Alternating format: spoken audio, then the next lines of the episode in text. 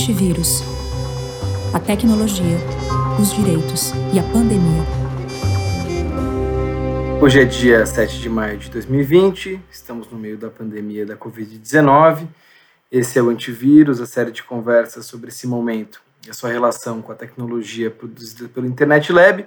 E quem apresenta esse programa sou eu, Francisco Brito Cruz, Chico, e a Mariana Valente, a Mari, que somos nós dois diretores do Internet Lab. Bom, esse é o sexto episódio do projeto Antivírus. Toda semana a gente grava ao vivo, às quintas-feiras, às 5 da tarde, e depois o programa sai em podcast, tudo editado na semana seguinte. O tema desse programa ele se relaciona com várias pesquisas sobre internet política que a gente desenvolve no Internet Lab e que, obviamente, reiterou sua importância com a crise política que está associada com a crise sanitária, né? Que é a polarização do debate nas redes sociais. A gente resolveu trazer para cá, para o antivírus, essa discussão sobre essa relação complexa entre política e internet. Como que as redes sociais se relacionam com as divisões entre aqueles que defendem medidas de isolamento e aqueles que questionam a gravidade da pandemia, por exemplo, ou como esses críticos e os apoiadores das medidas adotadas pelas autoridades em meio a essa crise política estão, vamos dizer, debatendo nas redes sociais, é um pouco a nossa pergunta que nos move no dia de hoje. Né? Entender um pouco o que é essa polarização e se a internet é responsável por alimentá-la, que é um conceito ou uma ideia que está bem presente na hora que a gente está conversando sobre internet e política. A gente está muito feliz de ter conosco o Márcio Moreto Ribeiro, professor da USP e pesquisador do Monitor do Debate Político no Meio Digital, o Márcio ele está estudando o fogo cruzado nas redes já há alguns anos e hoje veio dar uma luz para a gente nesse debate. Oi, Márcio, tudo bom? Tudo bom, Chico. Obrigado pelo convite de participar do Antivírus. Valeu, Chico. Valeu, Márcio. A gente, eu e o Chico, a gente pensou bastante em como abordar essa questão e uma das formas que a gente achou que era uma boa entrada era trazer uma discussão que a gente acha muito importante que a gente traduziu para o primeiro número da revista do Internet Lab. É uma discussão que a Dana Boyd, pesquisadora, professora norte-americana, fez 15, 20 anos atrás, fez para o doutorado dela na Universidade de Berkeley, e a gente traduziu um dos capítulos dessa tese, é o capítulo 4, pode parecer estranho, né, para a gente falar da internet de hoje, buscar uma coisa de décadas atrás, mas a gente garante que vai fazer sentido. Inclusive, foi por isso que a gente achou importante traduzir, resgatar esse texto, colocar na revista. Acho que vale dizer que o Márcio estar aqui com a gente hoje é até bem especial por causa disso, porque foi ele que inspirou a gente né, a falar desse texto, desse assunto. Ele resgatou o debate que está sendo feito ali. E o debate que está sendo feito ali, ele gira em torno de um conceito, né, que ela cunhou, que é o conceito de colapso contextual. Só para voltar um pouquinho, a tese de doutorado da Dana analisa como adolescentes construíam seus perfis no MySpace no início dos anos 2000. Então, MySpace era a principal rede social né, da época. E ela mostra que um dos problemas que os adolescentes tinham na hora de se auto-apresentar numa rede social, e aí esse conceito de auto-apresentação é muito importante para ela, né? Ela fala, olha, nas redes sociais as pessoas têm uma oportunidade ou uma tarefa muito única, né? Que é essa escolha do que, que você quer mostrar sobre você, feita de uma forma extremamente consciente. E os adolescentes tinham que lidar naquele momento com todas as pessoas que podiam se conectar com eles naquela rede social, né? Então, com o amigo, o paquera, a mãe, o pai, o avô, o professor, e essas tentativas sempre eram um pouco desengonçadas, né? Os adolescentes que ela estudou construíam perfis imaginando que a audiência deles seria, por exemplo, os amigos, conhecidos deles, mesmo que o perfil fosse público, e apesar do público em potencial ser qualquer pessoa na internet, o público imaginário desses adolescentes é muito local, é, envolve as pessoas que eles conhecem. E o que se diz para uma audiência que foi imaginada pode então adquirir um outro sentido ou ser interpretado de uma outra forma para uma outra audiência. Aqui um dos exemplos que ela traz, que é o da adolescente Kira, de 17 anos. E aí aqui palavras da Dana, Dana Boyd. Os adolescentes querem ter uma noção de quem está presente para saber o que é apropriado. Quando os adultos ingressaram no site, os adolescentes também queriam controlar o que acontece quando suas auto-performances são usadas contra eles, seja por mal entendidos ou discordâncias. Dois desses incidentes forçaram Kira, uma adolescente branca e de origem latina de 17 anos de Seattle, a tornar seu perfil privado e apenas para colegas. Primeiro, seu avô encontrou seu perfil público, onde ela havia respondido a um quiz que perguntava: Qual música do Sublime é você? Suas respostas resultaram na música Smoke Two Joints e seu perfil mostrava uma parte da letra. Eu fumo dois baseados de manhã, eu fumo dois baseados de tarde. Ela gostou da música e não pensou muito nisso até que seu avô fez toda a sua família surtar por dizer que ela estava viciada em maconha. Depois disso, ela tornou seu perfil privado, mas deixou sua madrasta como uma de suas amigas. Seus avós, mais tarde, usaram a conta de sua madrasta para acessar seu perfil e interpretaram mal uma foto de um grupo de meninas que ela postou com a legenda: Eu amo Colleen, Kyle e Brooke. Ela havia revelado a eles ser bissexual e eles interpretaram a informação como uma indicação de que ela estava saindo com múltiplas parceiras. Depois desse tumulto, ela eliminou todos os adultos de sua lista de amigos. Ao contar essa história, Kira mostrou-se frustrada por não poder dizer nada online sem que os adultos interpretassem errado. Então, indo mais direto ao ponto, né? A questão é a seguinte: o argumento da Dana é que a comunicação e os nossos jeitos de se apresentar na internet dependem de um contexto. Quando a gente está fazendo isso fora da internet, esse contexto envolve espaço, situação social, pessoas. A gente está diante de um grupo de amigos em um bar, por exemplo, e aí, nesse caso, a pessoa vai se apresentar e se comunicar de um jeito.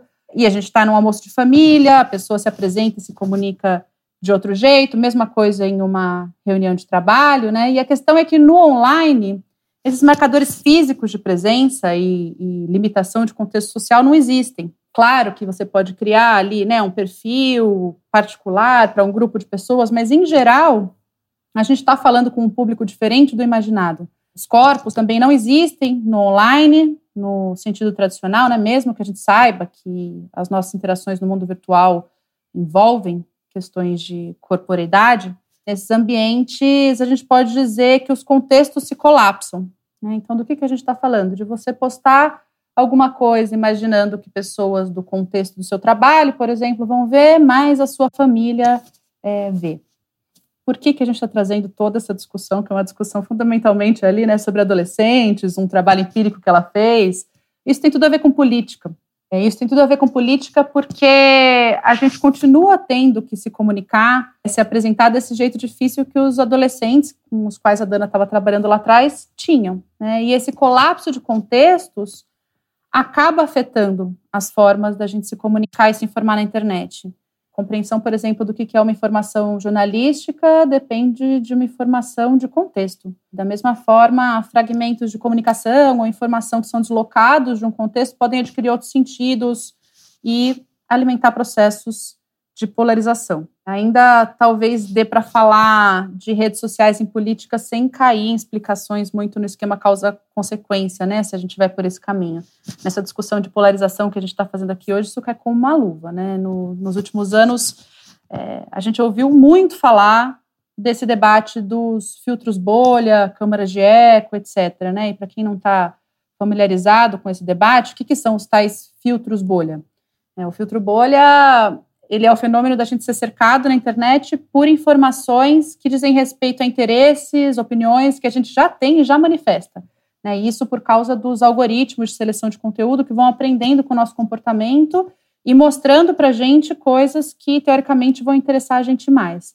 E aí, vários autores vieram escrevendo disso, né? Um, um texto muito fundamental é o livro do Eli Pariser, foi traduzido o livro como Filtro Invisível, mas chama Filter Bubble em inglês. O subtítulo é O que a internet está escondendo de você. A tese dele ali é: ó, as pessoas estão começando a ficar cercadas cada vez mais de conteúdos é, com os quais elas concordam, e aí, nesse contexto, elas não veem outros conteúdos. Né? E muita gente começou a falar disso para argumentar que isso estaria alimentando um fenômeno específico de polarização.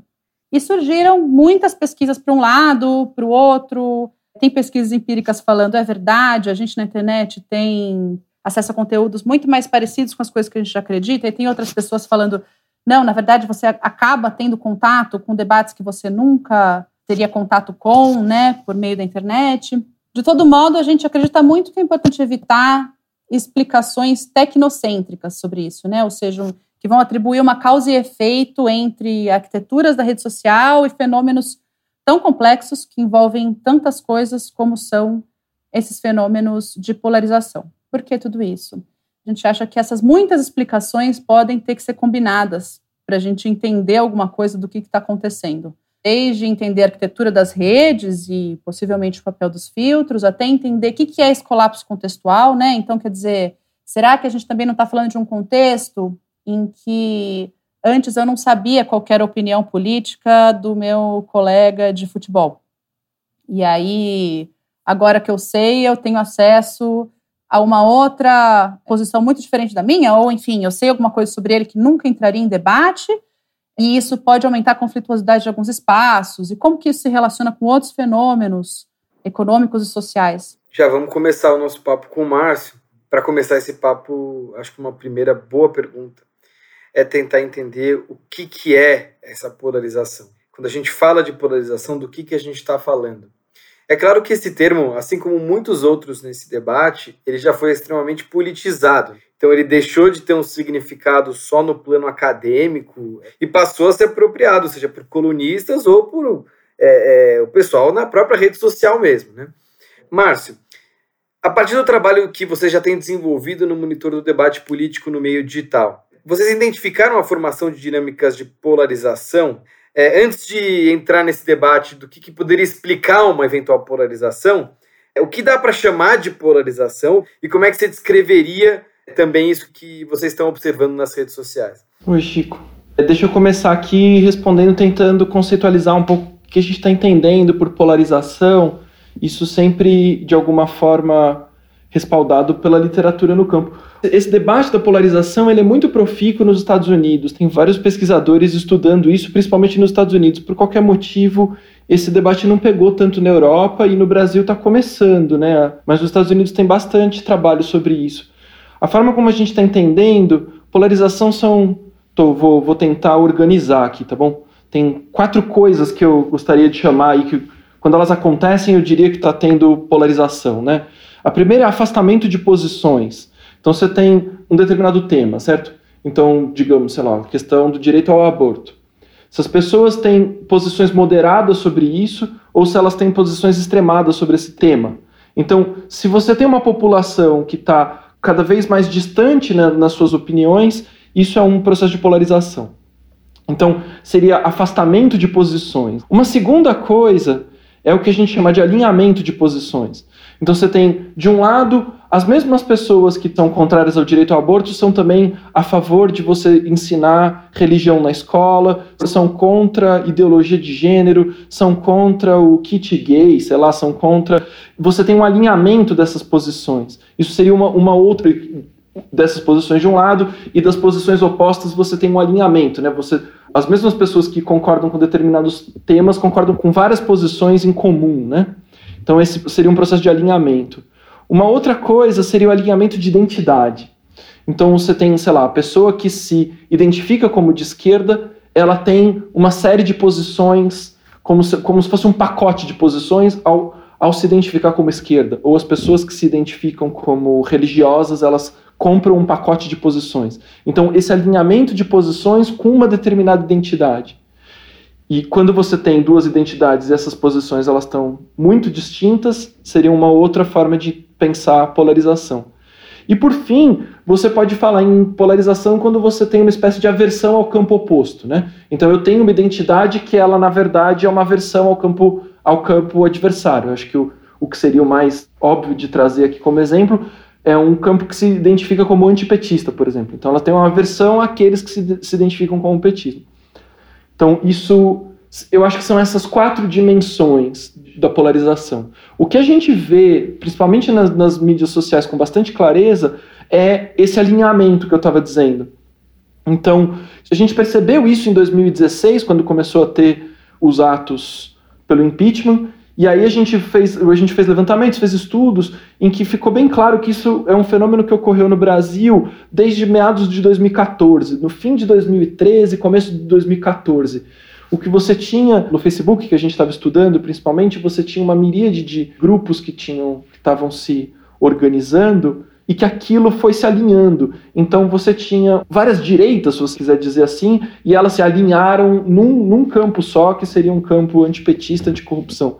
E quando isso aconteceu em 2014, que é esse, esse grupo que de alguma forma acabou mobilizando as pessoas para a rua pro, pelo impeachment, etc., quando esse grupo se estruturou, o que aconteceu do outro lado é que a esquerda se estruturou do mesmo jeito. Então, você tinha uma série de grupos de esquerda que estavam pautando coisas bem diferentes, que estavam com posições bem plurais e de repente esses vários grupos eles começam a ter uma única posição principal que é se opor a esse campo antipetista que estava se formando. E, Márcio, só para esclarecer, esse processo que está descrevendo é um processo que vocês observaram com dados, né? Vocês estavam fazendo monitoramento de redes no Facebook, é isso? Isso. A gente tem esses dados do, do Facebook, né? Então, na época, isso antes do escândalo da Cambridge Analytica, a gente conseguia analisar os padrões de interação Essencialmente, o que a gente fez foi selecionar um grupo consideravelmente grande de páginas do Facebook, cerca de 400 páginas, e a gente tentou ver como os públicos dessas páginas estavam organizados.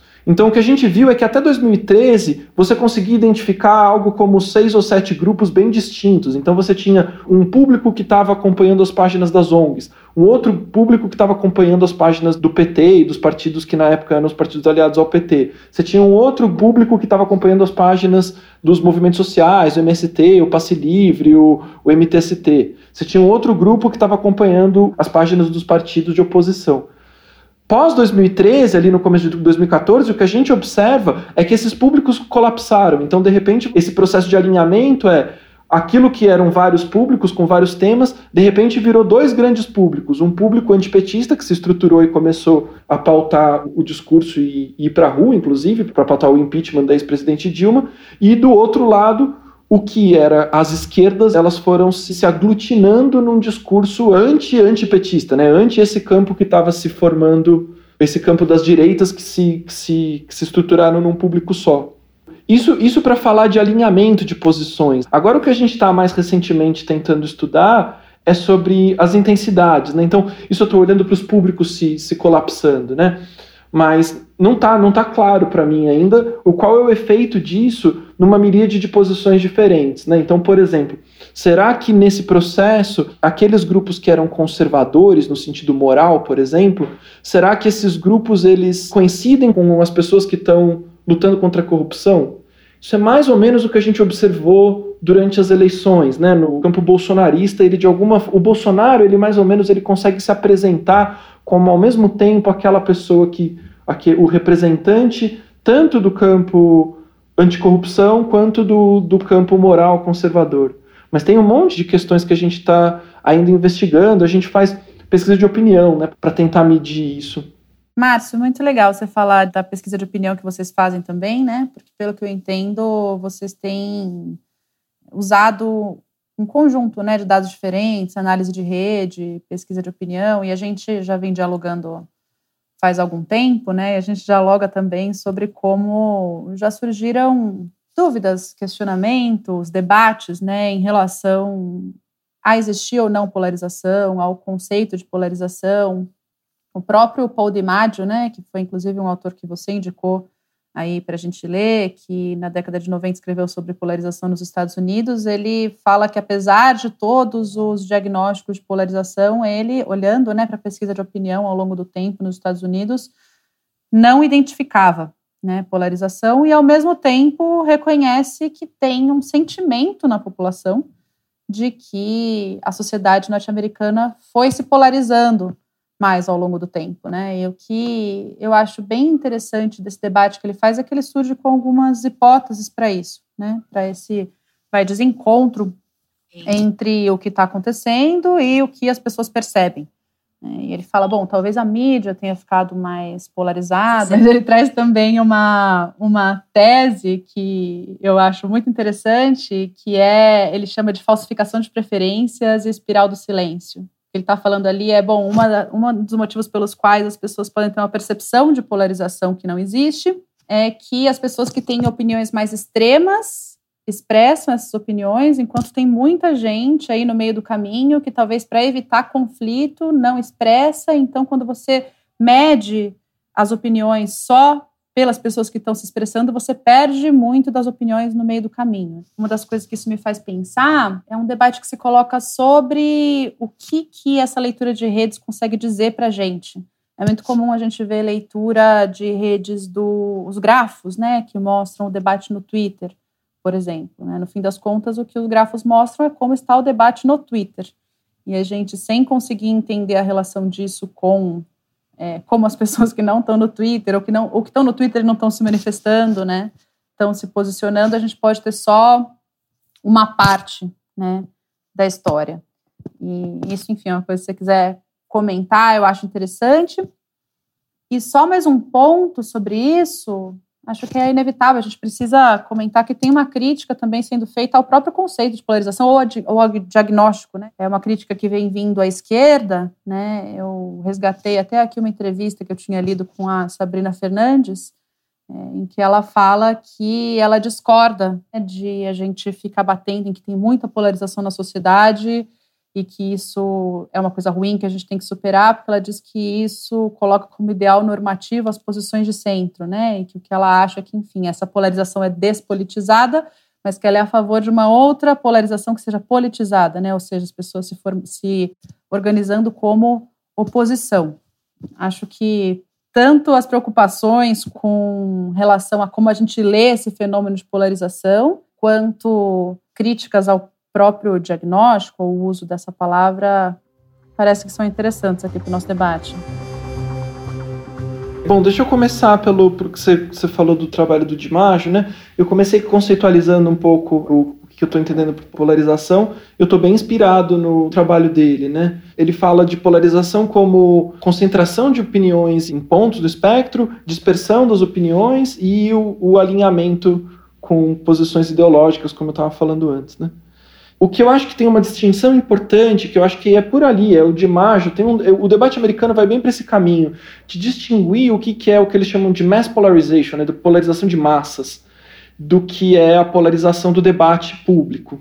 Então, o trabalho do Di Maggio, tem um outro, um outro autor importante que é o Fiorina, o que eles insistem, olhando para pesquisas de opinião, é que a população, no geral, não está polarizada. Isso nos Estados Unidos, eles estavam falando assim. Tem um monte de, de de analistas políticos que estão insistindo que o fenômeno político dos Estados Unidos, isso nos anos 90, né, que o, o fenômeno político a ser entendido é o fenômeno da polarização. Mas quando a gente olha para as pesquisas de opinião, a gente não vê isso acontecendo. Então o que, que esses autores estão defendendo? Eles estão dizendo que, na verdade, para a maior parte das pessoas, as pessoas elas, elas são menos politizadas do que. E que para elas não, não, não, é, não é tão claro assim as posições políticas de forma que aquilo que a gente, quem está acompanhando mais de perto o debate público, tem muita clareza do, dos dois polos, para a maior parte do, das pessoas isso não está não, não, não tá tão, bem, tão, tão bem colocado assim. As posições não estão tão alinhadas como quando se pode quando se pode imaginar, elas não estão tão extremas quanto se pode imaginar. Mais do que isso, o trabalho do Dimaggio insiste muito em que a tendência não é essa, que a tendência não é as opiniões estarem se afastando. A conclusão dele é que o único fenômeno que ele, ele observa é posições divergentes no tema do aborto específico e alinhamento entre republicanos e democratas. Né? Então, os republicanos estão tendo cada vez mais posições coesas entre eles, que são cada vez mais diferentes das posições dos democratas, que têm posições cada vez mais coesas. Acontece que a imensa maior parte da, da, população dos Estados Unidos não se identifica nem como democrata nem como republicano, são independentes, ou são pessoas, muitas das pessoas não votam, não têm posição política, e que essa massa de pessoas não estaria politizada. Bom, esse é o debate. Do outro lado, o que os analistas vão dizer é que isso é uma coisa, mas é inegável que o debate público, que o que está aparecendo no, no debate público está polarizado. E ele está cada vez mais polarizado. Então tem toda essa literatura do pessoal das guerras culturais que vai dizer, bom, uma vez que os temas morais vieram para o centro do debate político, você tem menos espaço de negociação, por assim dizer. E aí isso está polarizando o debate público.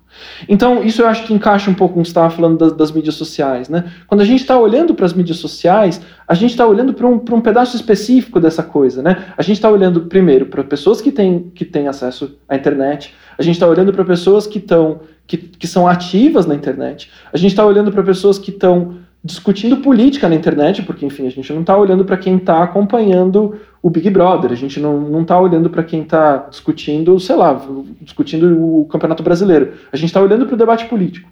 Isso é um pedaço do público. O que me parece é que esse pedaço do público que está discutindo, que está que tá interessado no, no, debate político e que, portanto, ele de alguma forma interfere na institucionalidade, né? Porque o, o debate institucional, ele, ele de alguma forma ele se influencia por, de, do, do debate público, né? Esse campo está se polarizando, polarizando no sentido de que ele se polarizou, não é que ele está se polarizando, ele se polarizou principalmente ali no fim de 2013, no começo de 2014, com a formação do campo antipetista e a consequente aglutinação da esquerda contrária a esse campo antipetista. Tá bom, isso é o que eu acho que a gente tem dados quando a gente olha para as mídias sociais, é isso que a gente vê, eu acho que isso a gente tem os dados empíricos para defender essa tese. Agora, o que eu acho que cabe uma porção de discussões é o efeito que isso tem, o que, que isso está acontecendo. Então, uma das coisas me parece que tem animosidade entre os campos. Você tem efeitos deletérios disso, né? Então, a gente tem observado, quando a gente observa o debate político no, no Facebook, no, nas mídias sociais, esse efeito de você ter um alinhamento meio instantâneo. Então, você tem uma polêmica muito rapidamente as pessoas se colocam em posições da polêmica meio para responder à expectativa do seu campo de alguma forma.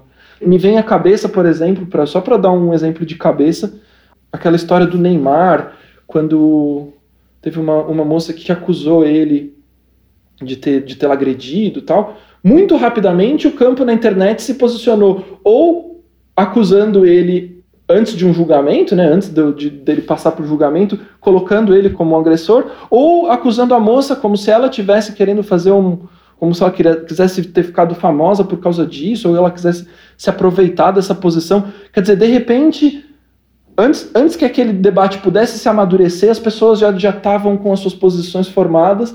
Ninguém, nesse caso ainda, né, que, que é um caso que você tem uma questão legal em que você poderia ter uma, uma criminalização das partes e a população já estava posicionada, estava alinhada nesses, nessas posições.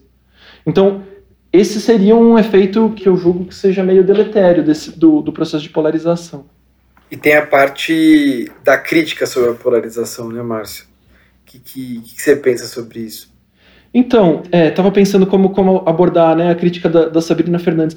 O que, o que me parece é que o debate aqui nacional ele está muito marcado por isso. As pessoas estão olhando o, o conceito de polarização supondo uma espécie de uma simetria, como se o conceito de polarização ele tivesse guardado dentro dele a ideia de que você tem dois campos que estão simetricamente posicionados e estão disputando politicamente em, em lugares de igualdade, por assim dizer. É isso, é uma disputa conceitual, né? Claro que, que talvez o, o termo tem o, o, como a gente está estudando ele, tem o que o que está sendo discutido, né? Mas eu, eu já tive uma porção de discussões sobre isso com outras pessoas também, de pressupõe-se uma certa simetria quando o debate acadêmico, pelo menos, ele não está pressupondo isso, né? Em nenhum momento eu estou dizendo que o campo antipetista ele é equivalente ao, à esquerda que se aglutinou contrária a esse campo antipetista. O que eu estou dizendo é que teve um alinhamento de posições, certo? Uma aglutinação dos públicos, né? Isso aconteceu ali no, no fim, do, no fim do, do de 2013, dois, começo de 2014. Junto com isso, a gente está tratando ainda como uma hipótese de, de trabalho que isso estaria alinhando as opiniões, que isso estaria alinhando os, os discursos, etc. Mas não é como se, como se, como se a gente estivesse observando isso como, como uma uma posição simétrica. Eu não vejo nenhum problema, eu acho que isso, o, o que eu mais gostaria de ver era se formar campos alternativos a esses dois polos que eu vejo de debate na internet. Eu acho que, assim, eu gostaria de ver, assim, não, você ter uma posição radical não significa que você está polarizando de nenhuma forma. Eu acho que o que está polarizando é quando você tem uma, uma posição automática e uma posição de assumir que o, que o campo adversário ele é seu inimigo a priori, né? Eu acho que são essas as consequências do fenômeno da polarização que me incomodam. Eu não diria, por exemplo, uma pessoa que tem uma posição radical em relação a, ao meio ambiente, eu não estou dizendo que essa pessoa está polarizando o debate. E acho que isso abre espaço para a gente ir para o cerne do debate, né? que é tentar explicar esse processo, né? tentar testar a hipótese é, da Dana Boyd, né? que é a internet causa isso ou não causa? Né? Ela tem elementos que facilitam isso ou são as pessoas que estão se apropriando da internet numa relação bem mais complexa do que causa e consequência e estão fazendo esse processo acontecer, né?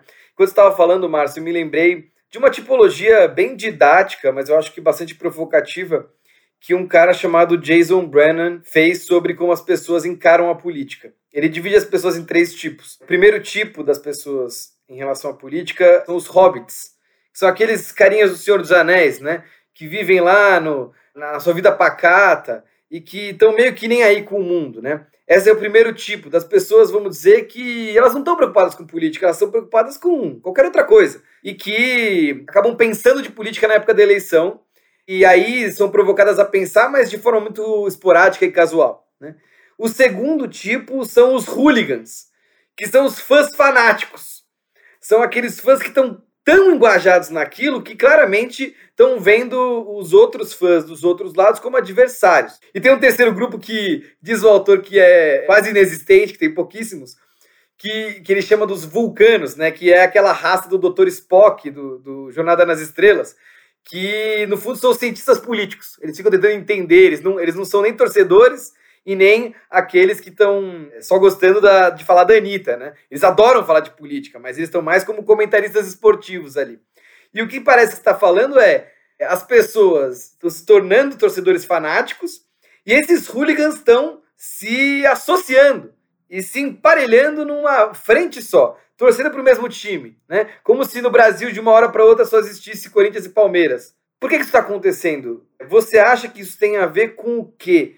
Por que, que quando você nos provocou para falar da Dana Boyd, você achou que essa era uma hipótese mais interessante do que outras que estão por aí. Deixa eu primeiro comentar, acho que eu acho que é bem por aí mesmo. Eu acho que tem dois processos que estão acontecendo e eles estão associados, né? Você tem esse alinhamento, como eu estava dizendo, dos públicos no que a gente vê no Facebook, e junto com isso você teve um processo de engajamento nos últimos anos que foi meio sem precedentes, né? Desde 2011, 2012, o ápice talvez em 2013, mas esse negócio continuou depois com com os atos contra a Copa do Mundo, depois os atos contra o impeachment, enfim você tem um processo de engajamento do, da, da população de ir para a rua e tanto na internet quanto indo para a rua, né? A gente fez na, na, as pesquisas de opinião são bem impressionantes, mas a gente fez pesquisa na cidade de São Paulo é algo como 30% dos entrevistados a gente tem a gente faz pesquisa com estatisticamente com relevância estatística, né? Tem tipo 30% das pessoas elas declararam ter ido em alguma manifestação nos últimos anos. Isso é um negócio meio incrível, assim, é um, é um processo de engajamento sem precedentes, né? E isso aconteceu mais ou menos ao mesmo tempo desse processo de, de aglutinação dos públicos, e não, não me arriscaria a dizer o que, que é consequência, o que, que é causa do que, né? Eu acho que essas duas coisas aconteceram mais ou menos ao mesmo tempo. Agora, queria trazer a discussão da internet nesse debate, qual seria o papel. E eu acho que a gente é muito alinhado nisso, né? O pessoal do Internet Lab, a gente do Monitor, de sempre ter um certo pé atrás de, de colocar a técnica como, como causadora de alguma coisa, né? Eu entendo que esse processo ele é de mão dupla. Então, qual que é? Então, trazendo um pouco a questão da Dana Boyd, né? O que, o que ela está dizendo, que eu acho que é bem interessante, é que nas, nas mídias sociais, como a Mari explicou com, com mais, mais detidamente no começo aqui do, do podcast, da live, as mídias sociais elas colapsam nossos contextos, né? Então, fora da internet, a gente se apresenta, a gente apresenta facetas de, de nós, a gente atua, a gente apresenta papéis para em diferentes situações, né? Então eu, eu, represento um determinado papel quando eu estou no trabalho e eu represento um outro papel quando eu estou com a minha família ou quando eu estou com quando eu com meus amigos, enfim e que na internet esses papéis eles se colapsam, você tem um, um, um colapso desses contextos e você tem efeitos disso. A questão, para começar já a provocação do papel da, técnica, né? Então, bom, primeiro, o que, que pode ter acontecido? De repente, você tem todos esses contextos colapsados na internet e por qualquer motivo se sobressaiu um na internet aparentemente tem se sobressaído para muita gente um contexto em cima de, dos outros todos, que seria o da política. E isso estaria engajando as pessoas e estaria polarizando elas. Isso é uma hipótese para que, que, que, acho que dialogaria com, com o trabalho da Dana Boyd, que acho que seria interessante de investigar. Mas mesmo isso, tudo bem, isso seria uma explicação de como que, de alguma forma, a arquitetura da internet... Então você tem duas coisas da arquitetura, né? As mídias sociais, elas colapsam o contexto porque elas optaram por uma arquitetura em que você fala o tempo todo para todo mundo ao mesmo tempo, você não, não fala em grupos separados. E por outro lado, você tem feedback instantâneo. Então você tem um processo de reforço positivo. Então, quando você fala uma coisa, você está falando para todo mundo ao mesmo tempo, você colapsa seus contextos, e quando você fala uma coisa que muito que agrada os seus amigos, você tem um reforço para continuar falando daquilo. E esse processo pode ter contribuído para a polarização, para que você tenha esse efeito de engajamento e ao mesmo tempo de colapso dos públicos, né? Tá. Isso seria um jeito de tentar pensar que você tem facetas da arquitetura gerando processos sociais. Bom, eu posso olhar para isso invertendo o jogo, e eu acho que é bem justo. Ok, então, por exemplo, o que, que eu quero dizer? Por que, que é que essa arquitetura, do jeito que ela tá, ela vingou na internet? Não é como se não tivesse tido outras tentativas. Pensa o Google Plus. E não era com pouco dinheiro que a gente está falando, né? O Google Plus, com todo o aparato que o Google tinha, eles inclusive tinham uma coisa de que você tinha uma, uma conta no Gmail, automaticamente você tinha uma conta no Google Plus. Então, eles tinham a possibilidade de, de ter, de ter enfim, eles, eles apostaram numa rede social, eles estavam no lugar que eles estavam, de possibilidade de, de atuar nesse campo, nesse mercado. O Google Plus era exatamente isso, né? Era exatamente o, o que eles estavam vendendo, é que diferente do Facebook e do Twitter, no Google Plus você poderia criar as suas comunidades, os seus círculos, e você se comunicaria cada vez para um círculo específico. É exatamente o contrário do que seria o colapso contextual. Mas isso não vingou. Por que, que não vingou? Porque você tem, porque é de mão dupla esse processo, né? A técnica de alguma forma influencia o, o público, mas o público também está querendo, tá, de alguma forma, as pessoas, né, os usuários, eles de alguma forma eles influenciam a técnica porque eles compram algumas dessas coisas e outras coisas não, não vingam, certo? Enfim, eu acho que quando, vai, quando a gente vai pensar esses processos sociotécnicos, tem que sempre pensar nesses dois, essas duas mãos, né? Você tem uma arquitetura que de alguma forma ela tem efeitos, e eu acho que é importante entender os efeitos que ela causa na sociedade, mas você tem também as, a, a, própria construção das arquiteturas, ela está de alguma forma tentando responder à sociedade, aos anseios dessa sociedade. Então, sei lá, quando você tinha no começo do Facebook, no começo do Twitter, você não tinha algoritmos de curadoria, por exemplo.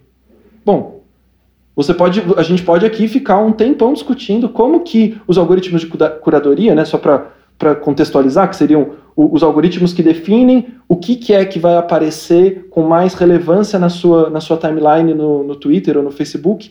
De alguma forma, ele vai aprendendo com o seu gosto né, e ele vai dando mais peso para algumas coisas do que para outras. Isso certamente tem efeitos na sociedade. E a gente pode perder aqui um bom tempo discutindo os efeitos disso.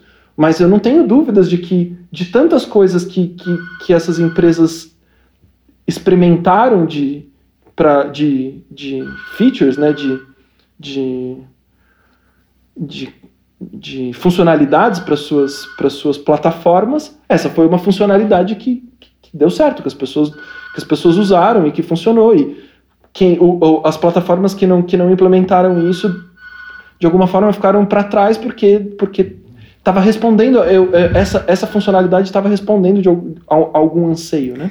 Sim, e antes da gente emendar na discussão sobre a pandemia, que de certa forma deixou todo mundo talvez ainda mais nas redes, né? A sua resposta me deixou pensando, Márcio, em, em duas coisas.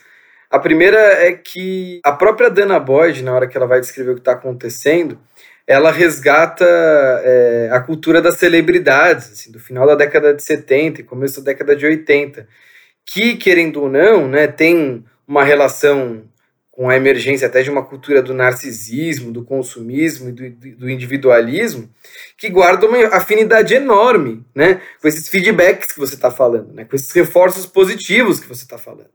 Então não é à toa que ela está comparando os adolescentes que ela está descrevendo com as celebridades dos anos 80 e dos anos 90. Porque as celebridades também tinham esse problema de colapso contextual, de não conseguir ter uma vida pessoal, porque elas eram celebridades o tempo inteiro, as pessoas viam elas de forma chapada, né? E de certa forma, só para comentar, é interessante como o Bolsonaro, ele é ao mesmo tempo uma vítima do colapso contextual extremo, porque ele mostra as próprias mensagens privadas que foram trocadas em contextos que a gente não tem a menor ideia, mas que se, vamos dizer, estampam as manchetes do dia seguinte, né, porque ele é presidente. Mas, por outro lado, ele é alguém que conseguiu ser um pouco maestro desse caos, né? Entender como que você navega nesse colapso contextual e consegue, desse jeito muito desengonçado que os adolescentes faziam na década de 2000, que a, que a Dana Boyd estava falando, utilizar isso a seu favor, né? Saber que você está falando com muitas plateias ao mesmo tempo e delimitar um equilíbrio tênue entre todas elas, né? Mas enfim, isso é uma discussão que a gente, se a gente começar, talvez a gente não pare hoje, né? E outra que tem muito pano para manga também, aí é outro assunto que a gente adora, adora discutir, é essa questão da interface sociotécnica, né? O que que é, influencia o que ou determina o que, e não posso deixar de comentar que tem uma literatura feminista é, muito interessante, né, sobre gênero e tecnologia, pensando aí é, relações, né, entre é, normas de gênero, tecnologia, estereótipos, e que fala muito também desse aspecto que o Márcio estava comentando, é, que é como essa interface é complexa, né? Desde questões de gênero estão colocadas desde o começo, na concepção das tecnologias, até como a apropriação das tecnologias vai modificando essas tecnologias ou determinando o que, que fica e o que, que não fica, né? O que, que dá certo, o que, que não dá certo. Tem uma autora que chama Judy Weichmann, tem um livro que chama Tecnofeminismo, que é muito, muito bom, que é sobre isso é, e faz é, todo esse debate enfim, de uma outra perspectiva, mas que coloca é, essas questões também.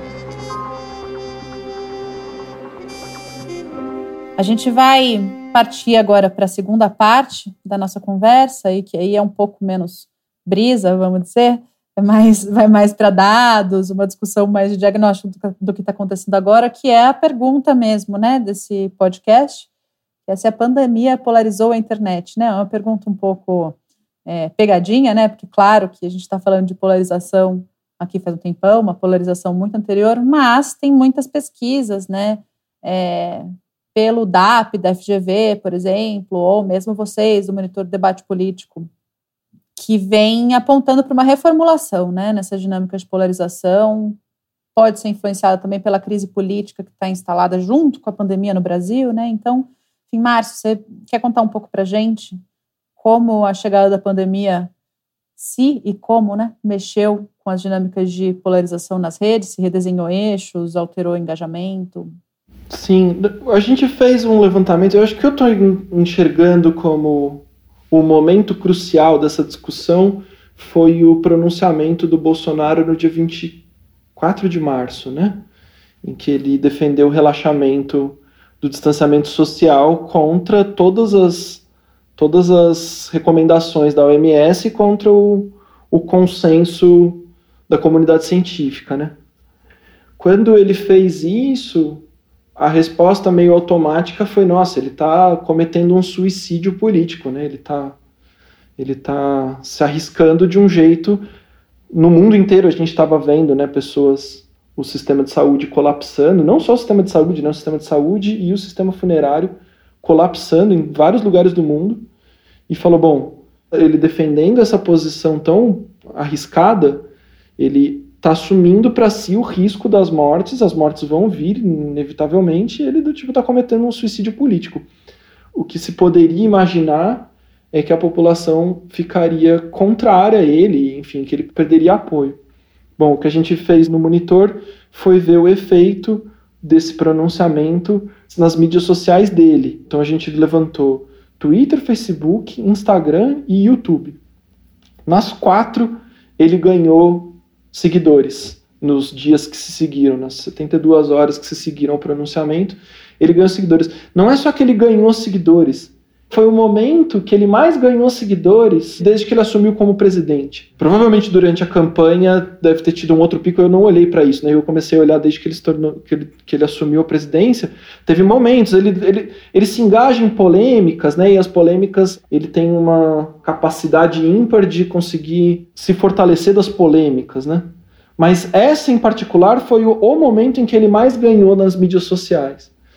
Ao mesmo tempo, é provável, e acho que as pesquisas de opinião mostram isso, Datafolha e tal, que de fato o, pronunciamento foi polêmico, ele perdeu apoio, acho que principalmente na classe média, em setores que estão têm mais condição também de fazer a quarentena, né?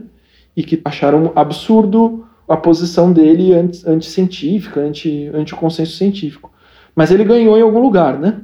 E eu acho que é esse realinhamento aí que a gente está vendo no, na pandemia, essa que que eu acho que é, o, que é uma coisa importante para olhar. Márcio, sobre a ciência especificamente, né, me, me dá muita curiosidade para saber como é que ela entra na polarização. Né? A Folha de São Paulo chegou até a fazer uma reportagem falando da polarização entre os chloroquiners e os quarenteners, né? Então, de certa forma, a ciência ela pairou, né? Ela, mas ela foi apropriada por esses lados da polarização. Então, como é que você tem percebido isso? Que diagnóstico fazer diante desses temas científicos começarem a ser objeto de uma opinião política, de acreditar ou não. E se se adequar ou não é, às medidas da OMS, parece, de, parece definir politicamente a pessoa. Né? É, e vale dizer, aderir às políticas da OMS ou ser contra as políticas da OMS pode também determinar se o conteúdo fica ou não na internet. Porque as próprias plataformas estão fazendo uma fiscalização em termos de moderação de conteúdo né, suas próprias regras internas, para que se alguém, vamos dizer, fala de um remédio que não é reconhecido pela OMS ou de um tratamento que não é reconhecido, esse conteúdo pode cair, né? Então, é, não só a OMS, mas as plataformas também se juntam com isso. Como é que você vê isso e, e se isso se acopla a alguma dinâmica mais de larga escala de politização da ciência que apare apareça aí nesse monitoramento que vocês fazem nas redes? Nossa, Chico, logo quando começou a falar de que a gente ia ter que fazer uma quarentena, de que ia, ia ter esse processo de distanciamento social. Eu lembrei de um, de um trabalho que eu tinha, tinha lido, acho que o Pablo que me sugeriu, do Dan Carran, em que ele mostra. Ele está ele tá olhando para uma outra coisa, ele estava discutindo a questão do aquecimento global. Um, e ele mostra. achei bem interessante, assim, que as medidas que estavam sendo tomadas para tentar o aquecimento global é uma coisa muito, muito grande, né? A gente está falando, sei lá, é o, é o, que tem de mais perto de um, de um processo meio apocalíptico mesmo, né? E o, o caminho, a aposta que, que, que, tava, que, que se teve durante muito tempo era de tentar traduzir da maneira mais simples possível para o grande público. Então era uma coisa que estava restrita a uns círculos de cientistas e eles estavam começando a entender que eles precisavam traduzir aquilo para que aquilo fosse compreensível para o grande público. Então toda, todo o esforço é como que a gente explica isso da melhor forma possível, da forma mais simples possível, para que, para que o, o, debate público consiga entender a gravidade que isso tem, a importância que tem discutir o aquecimento global. E aí o que o Dan Carran mostra é que não é escolaridade, por exemplo, não é capacidade de, de, de compreensão de textos que melhor prevê a posição das pessoas em relação ao aquecimento global. O melhor preditor para o aquecimento global é ideológico. Então, nos Estados Unidos, ele estava olhando, né? Se você é republicano, chances enormes de você minimizar a importância do aquecimento global. Se você era democrata, era, era a probabilidade muito maior de você levar isso a sério. Isso muda o jeito que a gente pensa como atuar em relação a isso, né? Então, ao invés da, do, dos cientistas se esforçarem para traduzir para o grande público, o que eles precisavam era fazer, de algum jeito, um, construir um discurso que seja palatável para os republicanos, porque aparentemente para os democratas eles já tinham conseguido convencer, certo? Como esse é um tema que eles entendem que não deveria ser divisível, esse é um tema que deveria ser uma coisa consensual entre todo mundo, o desafio é como que a gente, como que a gente convence os republicanos. Quando começou a se discutir a quarentena aqui do Brasil, eu lembrei desse artigo e eu falei, puxa, isso vai acontecer. vai, vai acontecer uma coisa muito parecida aqui e vai ser terrível, porque é isso, porque o nosso impulso é querer traduzir do jeito mais simples possível a importância de fazer quarentena. De repente não é isso mais. O nosso, o nosso trabalho é mais importante e, e os dados estão mostrando isso. Quem está menos respeitando a quarentena não são, não são os mais pobres que poderia imaginar, que, certamente é quem está sofrendo mais pressão para voltar ao trabalho, não são os, os menos escolarizados. Quem está menos respeitando a quarentena são os bolsonaristas. A gente precisa de um. A gente precisa conseguir construir um discurso que, que, que funcione para eles, né? Acontece que, bom, isso é, é mais complicado do que, o, do que, o, do que a questão do, do, do aquecimento global, porque o Bolsonaro está frontalmente contra, né? Como é que vocês, como é que vocês mediram isso? Chico, eu tô com, com, com trabalho para sair aí nos próximos dias. Se tudo der certo, vocês, vão, vocês vão ver isso. Mas a gente tem, tem essencialmente do, dois, dois tipos de dados né, para olhar para isso. Tem as pesquisas de opinião, então a Datafolha fez duas pesquisas de opinião em que eles perguntam tanto sobre o desempenho do Bolsonaro, sua opinião sobre o desempenho do Bolsonaro, quanto o tipo de isolamento que a pessoa está efetivando, né? Está cumprindo. E, e dá para ver que tem uma diferença estatística, assim, com os, as pessoas que consideram como bom ou ótimo o desempenho do Bolsonaro perante a, a crise, né, o surto de coronavírus, elas estão, elas declaram, né, porque é uma pesquisa de opinião é autodeclarado, elas se declaram cumprindo menos a quarentena. Isso é um jeito de medir. A outra, o outro jeito é olhando para os dados que estão sendo disponibilizados de localização por celular, né? E aí esses, o que a gente estava tentando fazer era mostrar que os estados em que o, o, que o relaxamento da, da quarentena está sendo mais rápido são exatamente os estados que são mais bolsonaristas os votos no Bolsonaro ajudam a explicar o, a velocidade do relaxamento do, da quarentena, mesmo quando você controla por uma série de variáveis e tal. A gente, é isso que a gente estava tentando mostrar. Então, acho que a gente tem, a gente tem evidências bem fortes de que os tanto os eleitores Bolsonaro, do Bolsonaro quanto aqueles que consideram o seu, o seu governo bom são elas estão respeitando menos a quarentena do que o resto da população. E não, eu acho que não tem uma outra explicação que não seja o fato de o, as ações, as, os discursos e as ações do Bolsonaro que estão incentivando a isso. Né? Márcio, é, essa conversa toda que você está trazendo me faz pensar num assunto paralelo, né? Que é o assunto da desinformação. A gente, quando fala de contexto, né? Que é o que a gente vem falando, a gente sabe que isso é muito importante para se interpretar uma informação jornalística, por exemplo, mas também é, informação científica, né? Uma informação científica feita num contexto, subtraída daquele contexto, pode borrar a compreensão daquilo, ou. Enfim, isso tudo mexe nos limites entre informação jornalística, opinião, boato, e isso de alguma forma tem uma relação com os processos de polarização também, né? O que, que, que, você acha dessa dinâmica? É, não, eu concordo que essas coisas. Eu, eu, eu enxergo essas coisas como muito coladas mesmo, né? Você tem um processo. Esse processo de, de, de, de colapso dos públicos, ele gera uma coisa de alinhamento meio automático, como eu estava dizendo. Na verdade, não, não necessariamente isso acontece, mas a gente tem visto isso acontecendo. Não é só que hoje a gente vê dois polos, mas a gente vê uma disputa narrativa que está sempre num, num, processo de alinhamento meio, meio automático. E aí, esse é um terreno muito fértil para desinformação, né?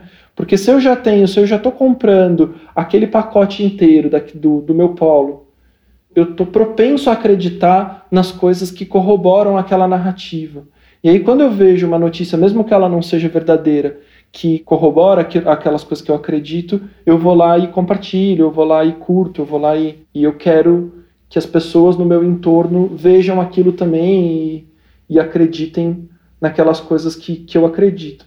Eu acho que isso também tá, tem uma relação com a questão dos colapsos contextuais, né? Digo, antes das mídias sociais, eu insistiria em determinados assuntos com determinadas pessoas e não, e, e não insistiria nisso com outras pessoas mas nas mídias sociais eu ao mesmo tempo tenho incentivo de, de me alinhar com os meus e ao mesmo tempo quando eu faço isso tá todo mundo não só aqueles que, para quem eu eu imagino falando sobre isso mas todo mundo que está me seguindo nas mídias sociais tá vendo essas minhas posições, né?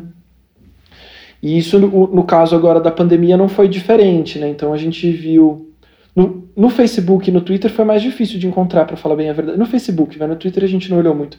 Mas no Facebook a gente deu uma bela de uma procurada e não, não conseguiu encontrar tanto, tanta desinformação assim.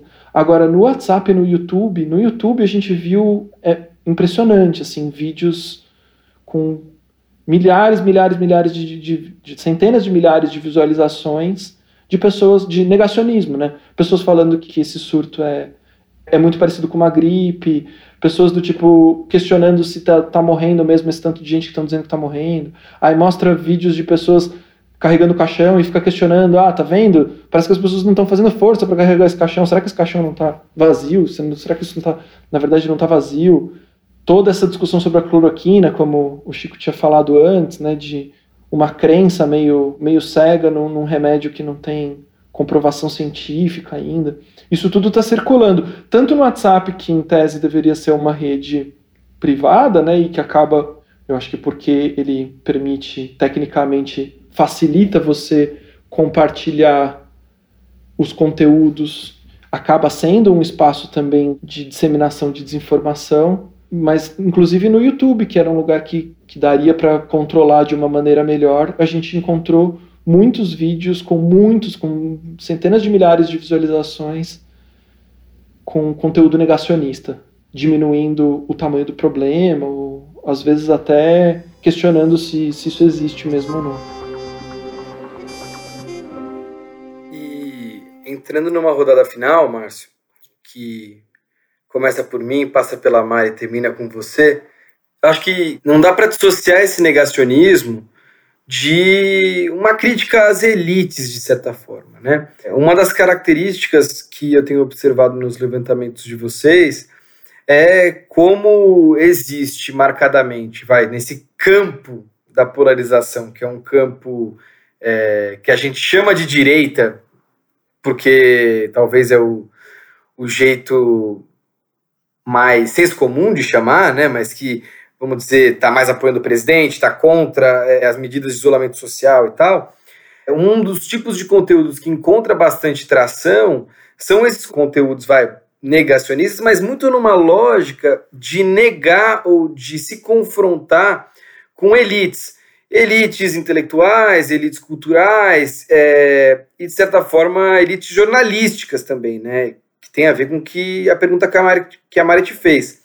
É, o que eu fico pensando é como esse processo, vamos dizer, de crítica às elites, ele não é necessariamente só um processo iniciado por quem critica, mas ele também é um processo iniciado a partir de um isolamento dessas próprias elites ou de comportamentos que também, vamos dizer, alimentam as críticas, né? Ou também ajudam a alimentar as críticas. Né? Então, é, já desde o início da década de 90, tem autores falando que a partir, vamos dizer, desse aumento da globalização e dos desenvolvimentos sociais mesmo, né, que aconteceram a partir da década de 80 e 90, é, a gente tem um isolamento mesmo dessas elites que acabam sendo ao mesmo tempo financeiras, culturais, intelectuais e científicas, né? E o próprio jornalismo acaba é, é, entrando um pouco nesse, nessa onda, né?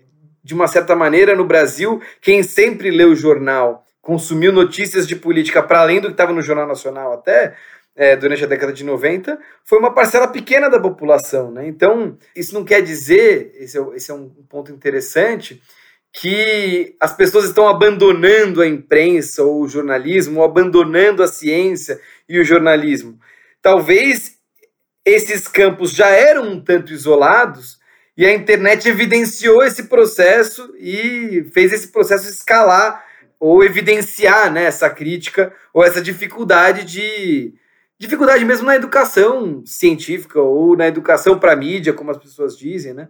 Porque isso não é um processo simples. Às vezes, educação para mídia, feita de uma maneira extremamente elitista, não vai funcionar. Às vezes, você querer passar uma notícia ou querer passar uma informação sem considerar como é que a pessoa vai entender, ou sem ter essa preocupação de transcender seus próprios vieses e chegar a um público que tem outros vieses, vai ter o efeito contrário. Você vai ser considerado uma elite criticável, né?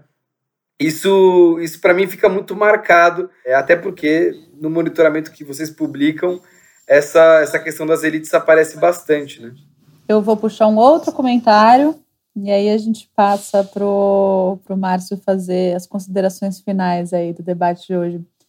E aí é para outro campo, mas que puxa uma coisa em comum entre a gente, que é o gosto por um livro que se chama Kill All Normies, né, da Angela Nagel, que é um livro que analisa o surgimento da alt-right americana na internet. E o livro trata, tem, tem muitas questões, é um livro que também foi muito criticado, de muitas perspectivas, mas é muito interessante, trata é, da formação vai desses núcleos extremistas, como que isso foi acontecendo, o que que foi alimentando o quê, e mesmo assumindo uma postura não tecnocentrista, vai, a gente precisa reconhecer, assim como se reconhece ali, que tem um papel da internet nisso, né, nas pessoas se encontrarem, começarem a ecoar, confirmar o, os comportamentos umas das outras, ou desenvolver uma determinada cultura específica em um lugar específico, em um fórum específico, por exemplo. E esse assunto me faz pensar nos discursos extremistas nesse momento também. Um monitoramento de redes que a BBC fez junto com o think tank inglês, chama Instituto para Diálogo Estratégico, apontou que grupos extremistas vêm explorando a pandemia né, nos discursos online, que eles, eles identificaram, por exemplo, que o volume de publicações sobre tema é, de migrações, de imigração e islamismo não sofreu grande alteração em termos de volume, mas os conteúdos se tornaram cada vez mais vinculados ao tema da Covid.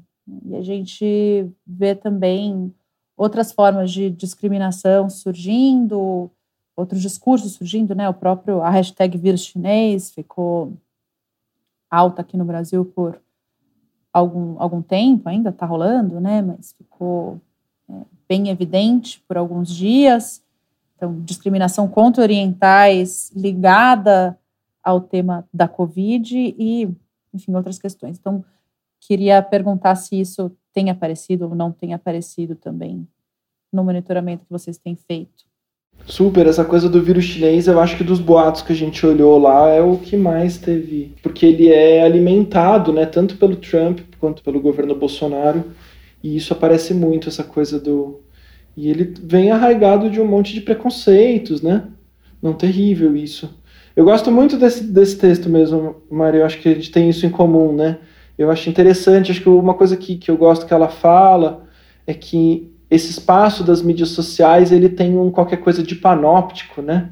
Outro dia, para dar um exemplo, outro dia eu escrevi que, enfim, eu estava relatando de um Uber que eu peguei e a conversa que eu tive com o Uber e eu, esse esse lugar bem cômodo que as pessoas estão mesmo, né? De vendo com dificuldade financeira e ao mesmo tempo não querendo se arriscar, um tanto querendo apoiar o presidente, mas ao mesmo tempo também achando que o que ele está fazendo é meio maluco. E eu estava meio que descrevendo isso, e duas, não foi nenhuma, duas pessoas na minha mídia social vieram me cobrar que eu, que eu peguei um Uber durante a, a pandemia. Tem um, uma, um qualquer coisa de você ser o tempo todo cobrado, né? Do, e, e eu acho que uma coisa que eu acho bem interessante que. Você não estava só sendo avaliado como cientista social, Márcio, você estava sendo avaliado como amigo, sei lá, é o colapso contextual agindo em você também. Exatamente, exatamente isso. E eu, o que eu acho interessante que a Angela Lego diz é que, de alguma forma, tem um, um certo um, um grupo masculino, mas que não é bem esse, os machos alfa, né? O que ela chama dos machos beta, que se esconderam nos fóruns anônimos porque o espaço das mídias sociais é muito hostil para eles, né? E é muito hostil, eu acho que é um pouco. É por isso, né? Ela tá dizendo isso, ela tá, tá falando com todas as letras, né? Por causa desse, desse constante cobrança de que você tem que ser politicamente correto nas mídias sociais e tal. Enfim, acho bem interessante o, a tese dela. Mas, mas sim, isso tanto isso quanto fora disso, você tem um, um, processo de radicalização, à direita principalmente, e que isso apareceu também na pandemia. Eu estou respondendo primeiro a, a, Mari porque eu queria fechar respondendo o Chico para fechar não com o radical, que acho que eu queria fechar com o, minha modesta tentativa de despolarizar. Como eu estou muito nessa chave da polarização, né? Eu sei muito bem em qual campo que eu me coloco nessa discussão, certo? O que eu não queria é ser obrigado a ter que me colocar num dos polos do, do debate, né? Então, uma das coisas que, que eu tento fazer de exercício, já estou tentando fazer há algum tempo, que acho que é um. É não ficar o tempo todo pensando o que, que é que eu tenho de diferente do campo que seria o campo bolsonarista, para colocar nesse. E sim o que, que me aproxima desse campo. O que, que é que eu tenho de. O que, que é que da minha formação, da minha formação política, da minha história de vida, aonde que eu vejo pontos de, de contato e o lugar onde eu vejo ponto de contato, a minha, a minha formação política é muito marcada pelo, pelo ciclo de movimentos dos anos 10, né? Eu militei no, no Ocupa Sampa, que é uma espécie do Occupy Wall Street que teve no, em São Paulo, e isso foi muito, muito importante para a minha formação política. E eu entendo que esse, isso a posteriori, né, depois de lendo os autores que estudaram isso e tal, e eu me identifico, né, porque eu, eu acho que eles estão certos porque eu vivi aquilo e eu enfim, eu, eu consigo avaliar não só como pesquisador, mas também eu consigo me identificar no que eles estão falando. Esses movimentos dos anos 10, então, só para ser explícito, né, eu estou falando do, do, do 15M espanhol, do Occupy Wall Street, do, e até o que chegou aqui em 2013, dos atos aqui.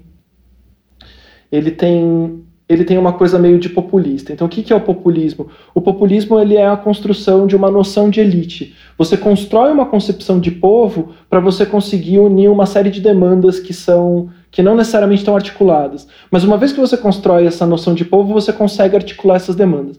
Mas para você conseguir construir uma noção de povo, você tem que construir uma, uma noção de elite. O povo seria aquilo que está contra as elites. Os movimentos dos anos 10, eles eram muito isso. A gente construiu uma ideia de que tem um, um, e não é não é que isso não tenha uma base material, né?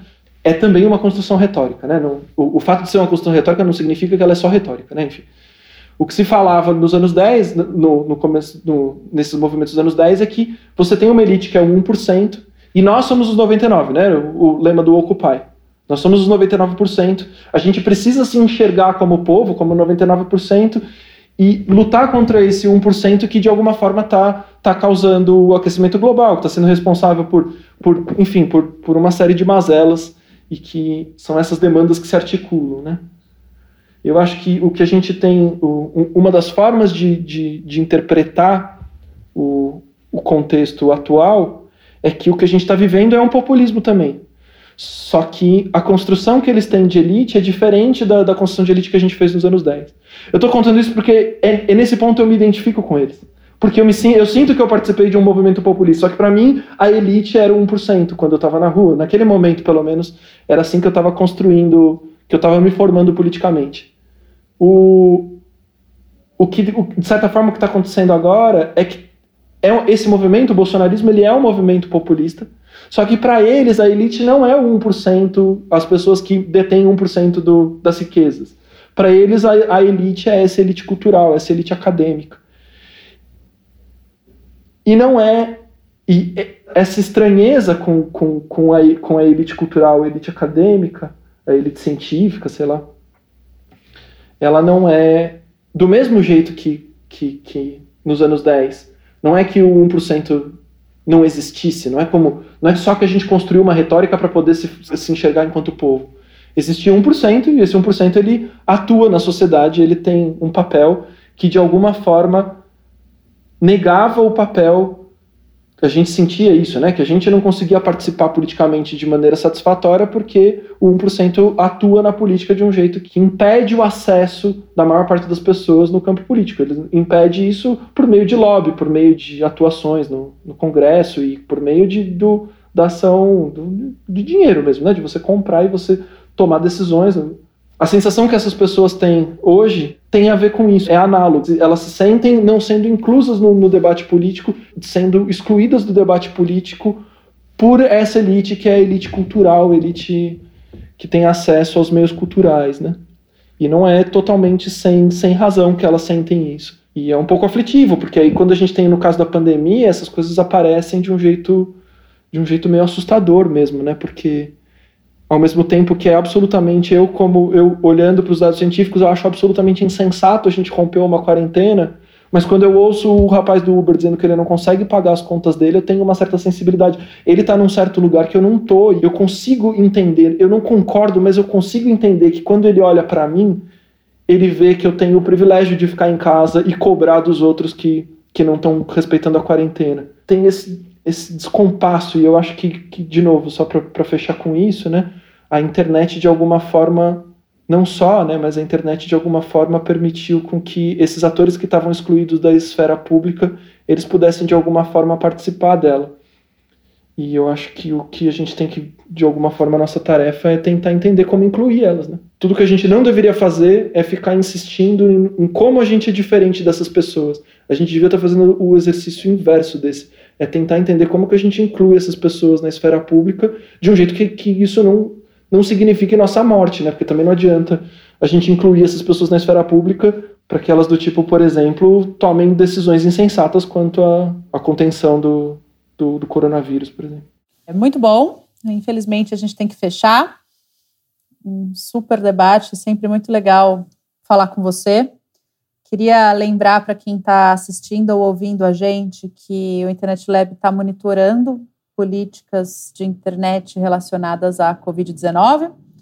A gente tem o semanário, que é uma newsletter semanal enviada por e-mail com notícias sobre notícias e andamentos no Congresso, no Judiciário, de questões de política de internet no Brasil, no mundo. E a gente fez uma hashtag específica lá, produziu uma, uma sessão específica no site só sobre questões de, do novo coronavírus, porque as pautas com que a gente trabalha sempre estão sendo estão no centro das discussões agora, né? Essa é uma delas.